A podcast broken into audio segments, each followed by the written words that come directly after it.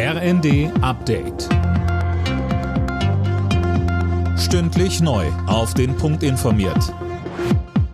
Ich bin Silas Quiring. Guten Morgen. Über Teile von Deutschland sind in den letzten Stunden schwere Unwetter hinweggezogen. Dabei hatten die Feuerwehren alle Hände voll zu tun. Mehr von Dirk Justes. In Bayern beispielsweise mussten die Einsatzkräfte mehrere hundert Mal ausrücken. Grund waren vollgelaufene Keller und überschwemmte Straßen.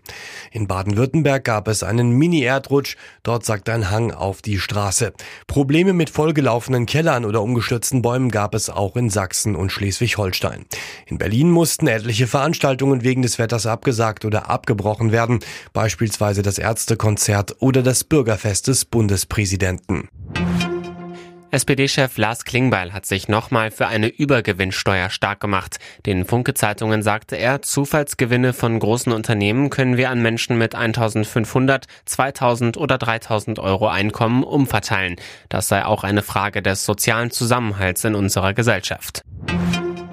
In Dutzenden Städten wird heute für eine Verlängerung des 9-Euro-Tickets demonstriert, unter anderem in Hamburg, Köln und Stuttgart. Dazu aufgerufen hat die Initiative 9-Euro-Ticket weiterfahren. Das Ticket sei wichtig für den Klimaschutz und die soziale Gerechtigkeit, sagt Lone Grotherr von der Initiative. Es muss langfristig ein kostenfreier oder sehr kostengünstiger ÖPNV her, weil ansonsten kriegen zum Beispiel Studierende Probleme, wenn dann zum Beispiel die Verträge für Semestertickets aufgekündigt werden und dann existiert irgendwann doch das 9-Euro-Ticket nicht mehr. Der SC Freiburg hat das Freitagabendspiel in der Fußball-Bundesliga gewonnen. Das Team von Trainer Christian Streich schlug Bochum zu Hause mit 1 zu 0.